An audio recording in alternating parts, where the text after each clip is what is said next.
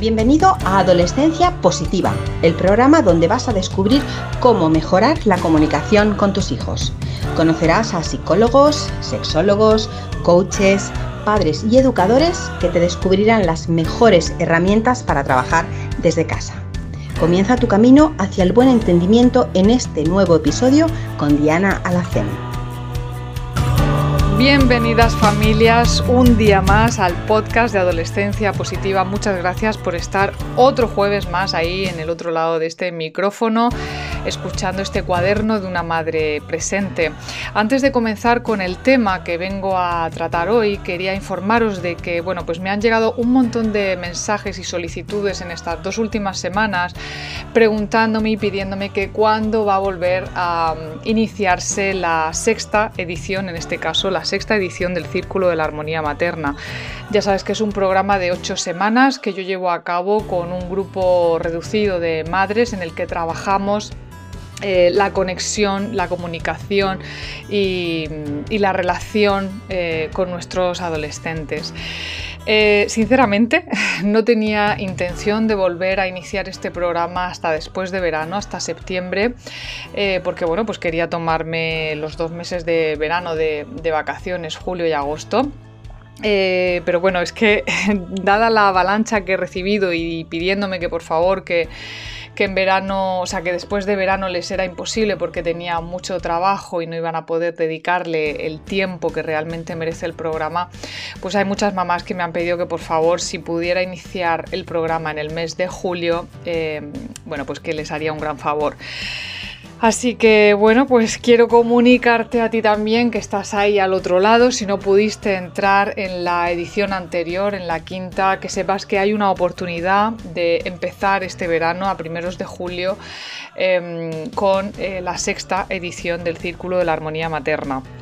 ¿Cómo lo vamos a hacer esta vez? Bueno, pues eh, voy a recabar la información que me vais enviando, así que puedes mandarme un correo a info arroba adolescenciapositiva.com eh, pidiéndome o escribiéndome simplemente diciéndome que quieres entrar en, el programa y me pondré en contacto contigo para, ver cómo lo podemos hacer, ¿vale? Porque como siempre va a ser un grupo reducido de mamás, ¿de acuerdo? Así que bueno, tienes tiempo hasta, hasta junio, mitad de junio, que decidiré ya eh, con qué grupo de mamás voy a trabajar. Tienes tiempo para eh, enviarme ese email. Obviamente una vez que el grupo se llene ya sí que no podré aceptar más personas hasta primeros de septiembre, ¿vale? Te repito de nuevo el email info arroba adolescenciapositiva.com Simplemente me escribes, eh, me dices qué es lo que necesitas y por qué quieres empezar el programa en el mes de, julio para realizarlo durante todo el verano y estudiaré tu caso, ¿de acuerdo? Bueno, pues dicho esto, ahora sí eh, vengo a hablaros de, cómo podemos sanar la comunicación con nuestros hijos. Hemos hablado en alguna ocasión también en otros podcasts eh, sobre la comunicación no violenta, pero sí que es verdad que hay casos en los que la comunicación parece que se ha perdido, ¿no? Después de tanto tiempo hay mamás a las que les cuesta mucho, papás también, claro, a las que les cuesta mucho volver a reanudar y a sanar esa comunicación con nuestros adolescentes. Así que hoy os voy a dar cuatro pasos o cuatro formas de poder sanar esta comunicación, ¿de acuerdo? La primera sería la comunicación afectiva, es decir, em, esa, comunicación que hace referencia a, toda una gama de emociones, de sentimientos y de vivencias, ¿vale? En este caso, mm, son nuestros hijos los que buscarán esa conversación con nosotras. Se producirá seguramente en el momento menos esperado, para nosotras, pero es el momento en el que él o ella necesita compartir alguna impresión o sentimiento con nosotros. Yo te voy a hablar muy claramente. En mi caso, Casi siempre este momento se produce por la noche cuando nos vamos a la cama. Mis hijos, no sé por qué, pero les entran muchísimas ganas de hablar y de contarme todo lo que han hecho. Sí que es cierto que cuando volvemos del instituto siempre les pregunto que qué tal les ha ido, que bueno, que cómo se lo han pasado, que se han aprendido cosas nuevas y suelen ser bastante escuetos en sus respuestas. Sin embargo, parece que toda la iluminación cerebral les viene por la noche y de verdad que es que no sé, ya yo no sé si es porque no se quieren ir a dormir o qué será, pero... Mm, me quieren contar un montón de cosas precisamente cuando nos vamos a dormir. Em, este tipo de, comunicación, como digo, se produce en el momento menos esperado. Sea donde sea, sí que te recomiendo que no pospongas esta conversación porque seguramente al día siguiente ya no querrá hablar o, incluso más tarde si te pilla en la hora de la comida, en la hora de la merienda, em, a mitad de tarde.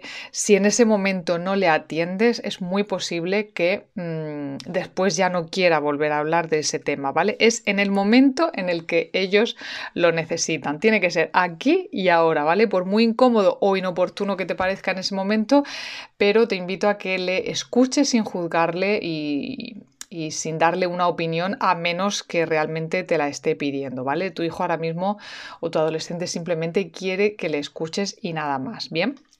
Vale, vamos con, con, la segunda forma de comunicación o el segundo paso, que sería una comunicación más superficial. Es decir, conversaciones que mantenemos con nuestros hijos de cualquier tema, por muy absurdo que que, parezca o que no tenga nada que ver con los estudios, el orden de la casa, su comportamiento, ¿vale?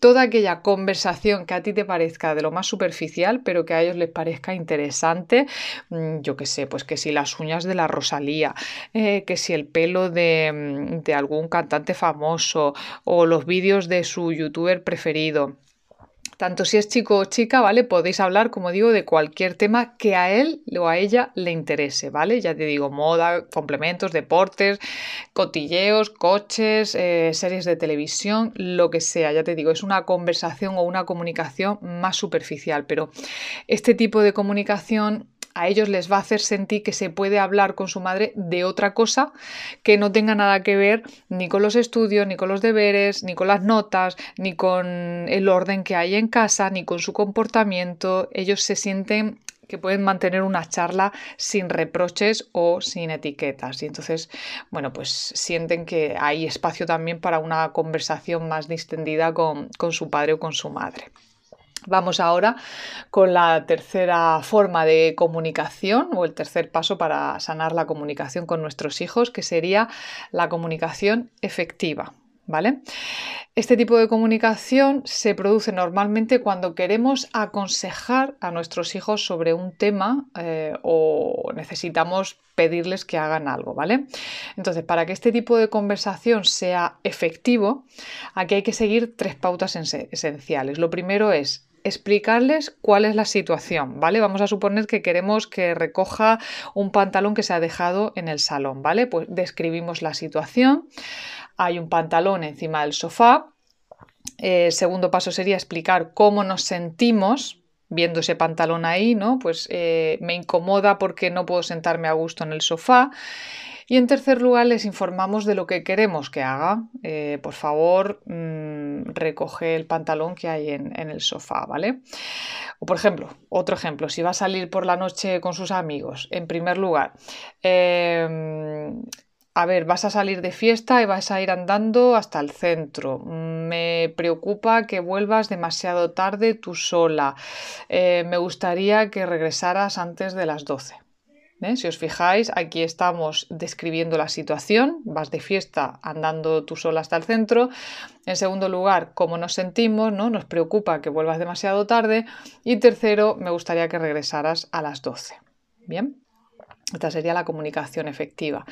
Y ya por último vamos a hablar de un cuarto paso para sanar esa comunicación, eh, que es la comunicación física. Lo que más necesitan nuestros adolescentes, aunque no lo parezca, son pruebas de afecto y de aprobación por parte del padre, de la madre, ¿vale? Porque el amor es, es bueno, la mayor medicina para ellos. Em, bueno, te aconsejo que sorprendas a tu adolescente con un abrazo cariñoso. Puede ser, si es uno de estos adolescentes que no quieren que te acerques demasiado, puedes darle un abrazo furtivo, mm, incluso por la espalda sin que se lo espere, ¿vale? Y, y decirle simplemente un te quiero mucho. Y ya está, no hace falta nada más, coges y te vas. Por supuesto, si es un niño más cariñoso que le apetece estar más tiempo contigo, pues buscar ese huequecito para sentarse en el sofá bien juntitos, em, podéis repasar sus fotografías cuando era pequeño o pequeña, contarle anécdotas tuyas de cuando tú eras pequeña también o cuando tú eras adolescente y todo esto le va a gustar muchísimo. Eh, puedes incluso, em, para que se produzca este, esta comunicación más física, escribirle en un momento dado una carta, dejársela debajo de la almohada o metérsela junto al almuerzo, ¿vale? En fin, son tipos de comunicación eh, fuera de, de las que siempre mantenemos con ellos, que parece que solo nos comunicamos para preguntarle por los estudios, por los deberes, em, para regañarles, para etiquetarles, para evaluarles. Entonces, estas cuatro formas de comunicación creo que son mucho menos violentas para ellos, más distendidas, más relajadas y nos puede ayudar a acercarnos un poquito más a nuestros adolescentes. De todas formas, tienes eh, toda esta información que acabo de darte eh, si entras en, eh, la página web de adolescenciapositiva.com, ahí mismo en la primera página tienes un manual sobre cómo eh, dejar los patrones heredados de nuestros padres y empezar a conectar con nuestros hijos, que puedes descargar este manual, como digo, gratuitamente para que lo puedas ir leyendo tranquilamente. Hay algunos ejercicios también que puedes ir realizando para eh, bueno, mejorar y transformar un poquito esa conexión con nuestros adolescentes. Así que nada más, espero que te sirva el audio de hoy y que por supuesto te invito a que compartas con otras mamás que también tengan adolescentes, porque de esta manera nos ayudarás a eh, expandir eh, este mensaje de, bueno, una comunicación y una educación más consciente con nuestros adolescentes. Muchísimas gracias por estar ahí un día más y volvemos a escucharnos la semana próxima. Que tengáis una feliz, feliz maternidad. Chao. Gracias por formar parte de la tribu de Adolescencia Positiva. Esperamos tus comentarios y opiniones sobre este podcast, ya que nos ayudará a seguir con este maravilloso proyecto. Si deseas seguir formándote con nosotros, visita la web adolescenciapositiva.com. Y recuerda, los buenos hábitos formados en la adolescencia marcan toda la diferencia.